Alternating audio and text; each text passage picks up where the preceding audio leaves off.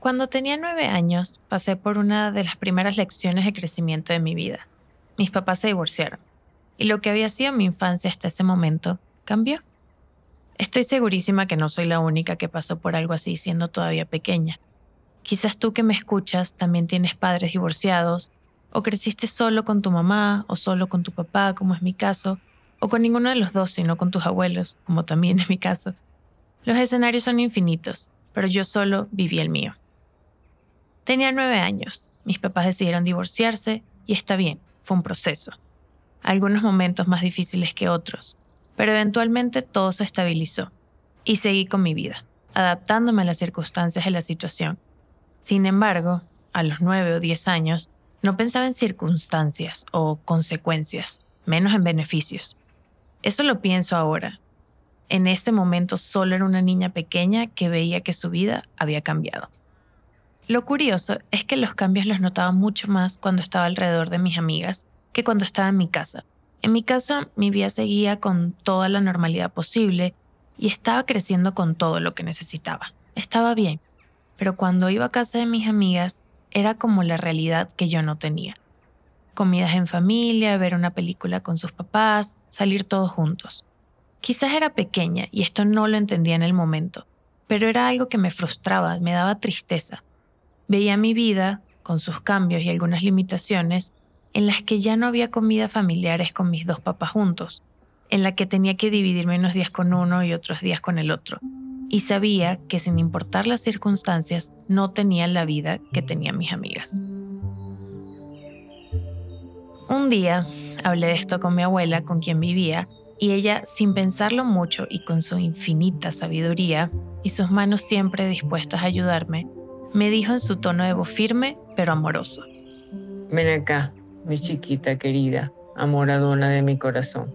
Ven que quiero secarte ese sollozo que veo el día de hoy en tus ojitos. Mira, es verdad que tu vida cambió. También es verdad que ahora eres más rica.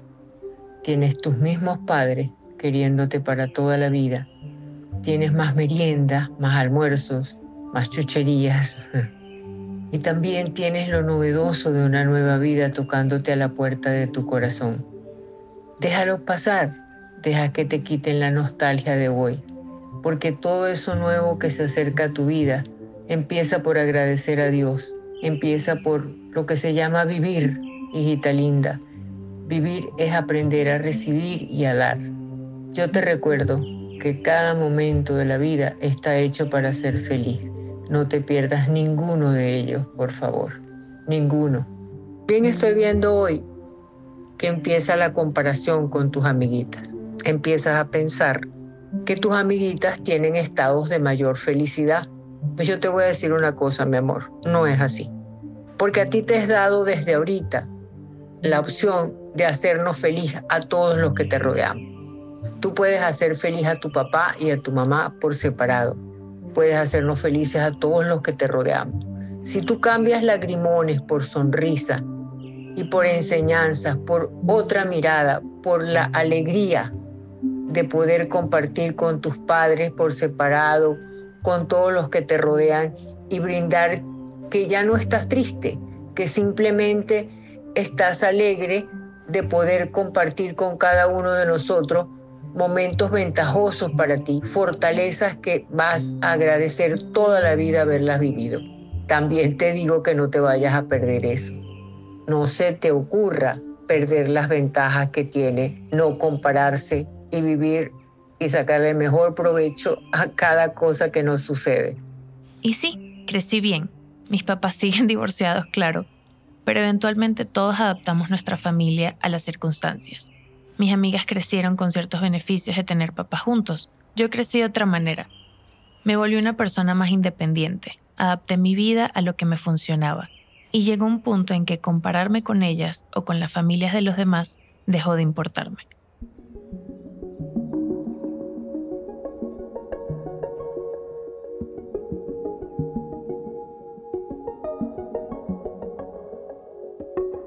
Detrás de cada persona existe una historia distinta. La realidad de mi vida es solo mía y la realidad tuya es solo tuya. Mi nombre es Luisa Cárdenas y hoy en el cuarto episodio de este podcast quiero contarte sobre el camino que he transitado con las comparaciones y cómo cada día me quito más pesos encima al entender que mi backstage no es la puesta en escena de los demás. ¿Cómo estás? Espero que muy bien. Ya sabes, sírvete un cafecito, ponte cómodo y bienvenido a otro día maravilloso.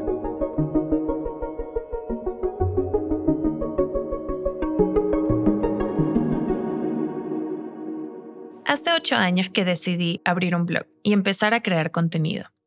Al principio solo de moda, luego de reseñas y tips de productos de belleza, luego de cuidado personal, estilo de vida, ahora tips ecológicos y un largo etcétera de los demás temas que me apasionan y que me hacen ser quien soy, incluido este podcast.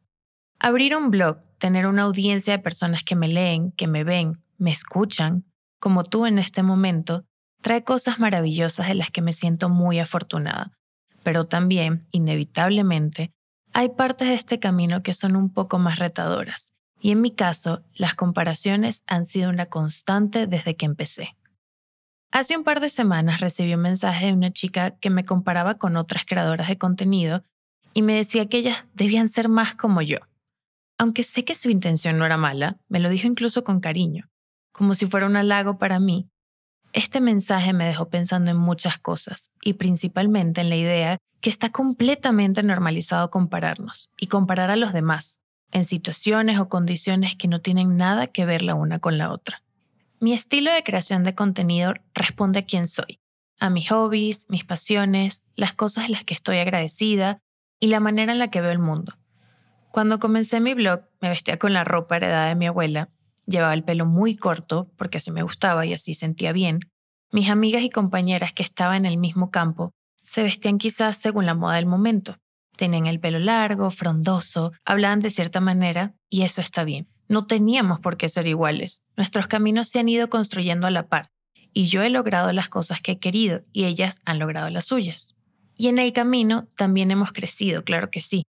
Han cambiado nuestros gustos, hemos conocido muchas cosas nuevas, el mismo mundo ha cambiado, ha evolucionado. Pero quizás sí hay todavía una constante en este mundo en el que trabajo y me desarrollo, y es la comparación. No solo entre nosotros, creadores de contenido, incluso muchas veces de buena fe, como algo que es parte de lo que hacemos, pero también entre las personas que nos siguen y nos ven por separado. Y lo entiendo, a veces es inevitable, la verdad. Yo misma he caído muchas veces en esta espiral infinita de ver lo que han creado otras personas, lo que han logrado, y querer eso para mí, o compararlo con lo que yo he logrado.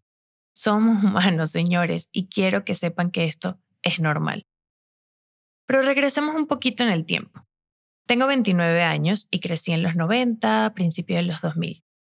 Britney Spears, Cristina Aguilera, la princesa Diana, revistas de moda, de belleza, programas de televisión en los que todas las personas se veían perfectas. Quizás esto también toca un poco el tema que hablaba en el episodio pasado con Sofía, sobre las expectativas de belleza. Pero en lo que respecta a nuestro crecimiento, era una constante ver a estas mujeres hermosísimas en pantalla, en conciertos, luciendo perfectas, maquilladas, la mejor ropa, etcétera, etcétera. Y a ver, compararse era inevitable. No era fácil crecer entre estos modelos de belleza que muchas veces eran inalcanzables porque simplemente no éramos así. Y no solo de belleza, sino de estilo de vida. A ver, ¿por qué no puedo tener yo esa relación perfecta que veo en los famosos? ¿Por qué no puedo viajar por el mundo haciendo lo que amo? ¿Por qué no tengo acceso a todas las cosas que las modelos de mi edad sí pueden? y la lista puede llegar a ser infinita. Yo siempre fui alta, de caderas anchas, nunca fui ni he sido talla S o XS, siempre M o L. Crecí viendo más niñas como yo, Hilary Duff, que tenía un cuerpo parecido y con la que me podía sentir identificada. Pero aún así, los medios criticaban su cuerpo.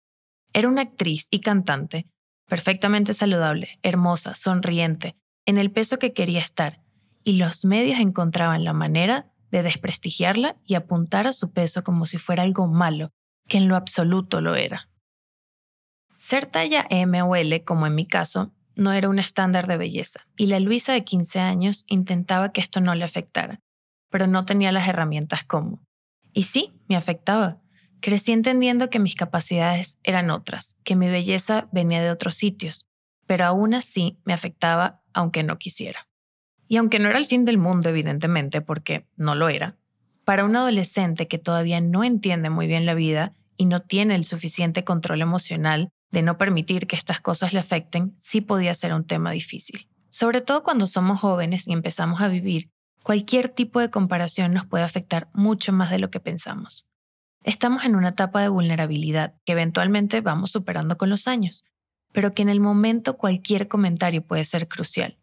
Y esto no tiene que ver solo con nuestros cuerpos, con el físico, la belleza y pare de contar, sino que también puede llegar a lugares mucho más delicados en nuestras vidas. Y eso es lo que quisiera que después de escuchar este episodio tengan un poco más presente que no tiene que ser así. Porque a mí me ha pasado, me ha hecho reflexionar mucho sobre si estoy tomando las decisiones correctas, sobre si debería ser más como cual o tal. Y si yo lo he pensado, probablemente tú también crecí sabiendo muy bien que no era la mejor en matemáticas, ni en física, ni en química, que me costaba aprenderme la tabla periódica, que tal vez no era la estudiante más A1 del colegio, pero tenía muy presente que mis fortalezas eran otras.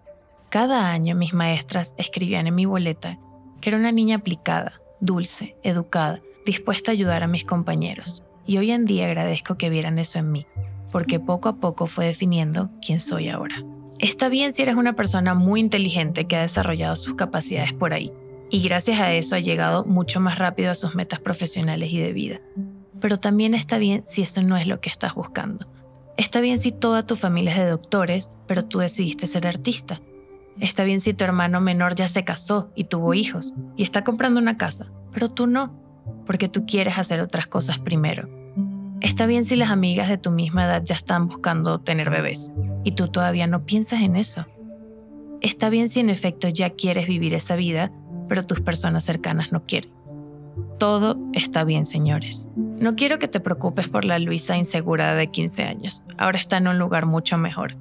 Con los años, fui haciendo las paces con mis piernas, con mi cuerpo, fui dejando de recortar modelos de revista para supuestamente motivarme Hoy trato de ser mi mejor versión, de solo tomarme a mí misma como referencia, pero sin compararme con mi pasado, porque tampoco sería justo. Solo busco ser mejor sin juzgar quién soy en el proceso. Aplaudo los logros de mis amigos, respeto todo lo que lograron mis padres a mi edad, en condiciones completamente diferentes. Celebro las decisiones de las personas que amo si son para su bien. Tengo mis metas trazadas, que muchas veces cambian en el camino, pero que responden exactamente a lo que quiero yo, no lo que quieren los demás para mí. Esta es mi historia, es mi camino. Sé que tú en el tuyo estás haciendo todo lo mejor que puedes con las capacidades que tienes. Y se los digo, señores, eso es más que suficiente.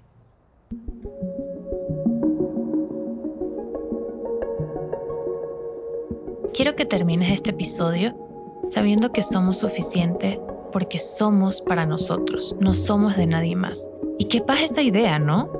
Quiero que te permitas estar orgulloso de ti, de lo que logras cada día. Permítete estar orgulloso de tu proceso, de aquello que solo tú puedes ver y sentir, de tu crecimiento. Te aseguro que cada vez que lo hagas, que lo expreses en voz alta, que te celebres por cada cosita que vas logrando por tu propia decisión, tendrás otro día maravilloso. De nuevo, gracias por estar aquí, gracias por suscribirte, por compartir este podcast con tus amigos, por los comentarios que me haces llegar y en general por decidir escuchar. Gracias. Este podcast es una producción de Attico Lab. La música que escuchas en este momento es de Kai Tak. Gaby Estrada creó toda la hermosa imagen que nos acompaña y Oriana Mata lo produce conmigo para que cada semana sigamos acompañándonos tú y yo en este camino. Buenos días, buenas tardes, buenas noches y nos vemos la próxima semana. Bye.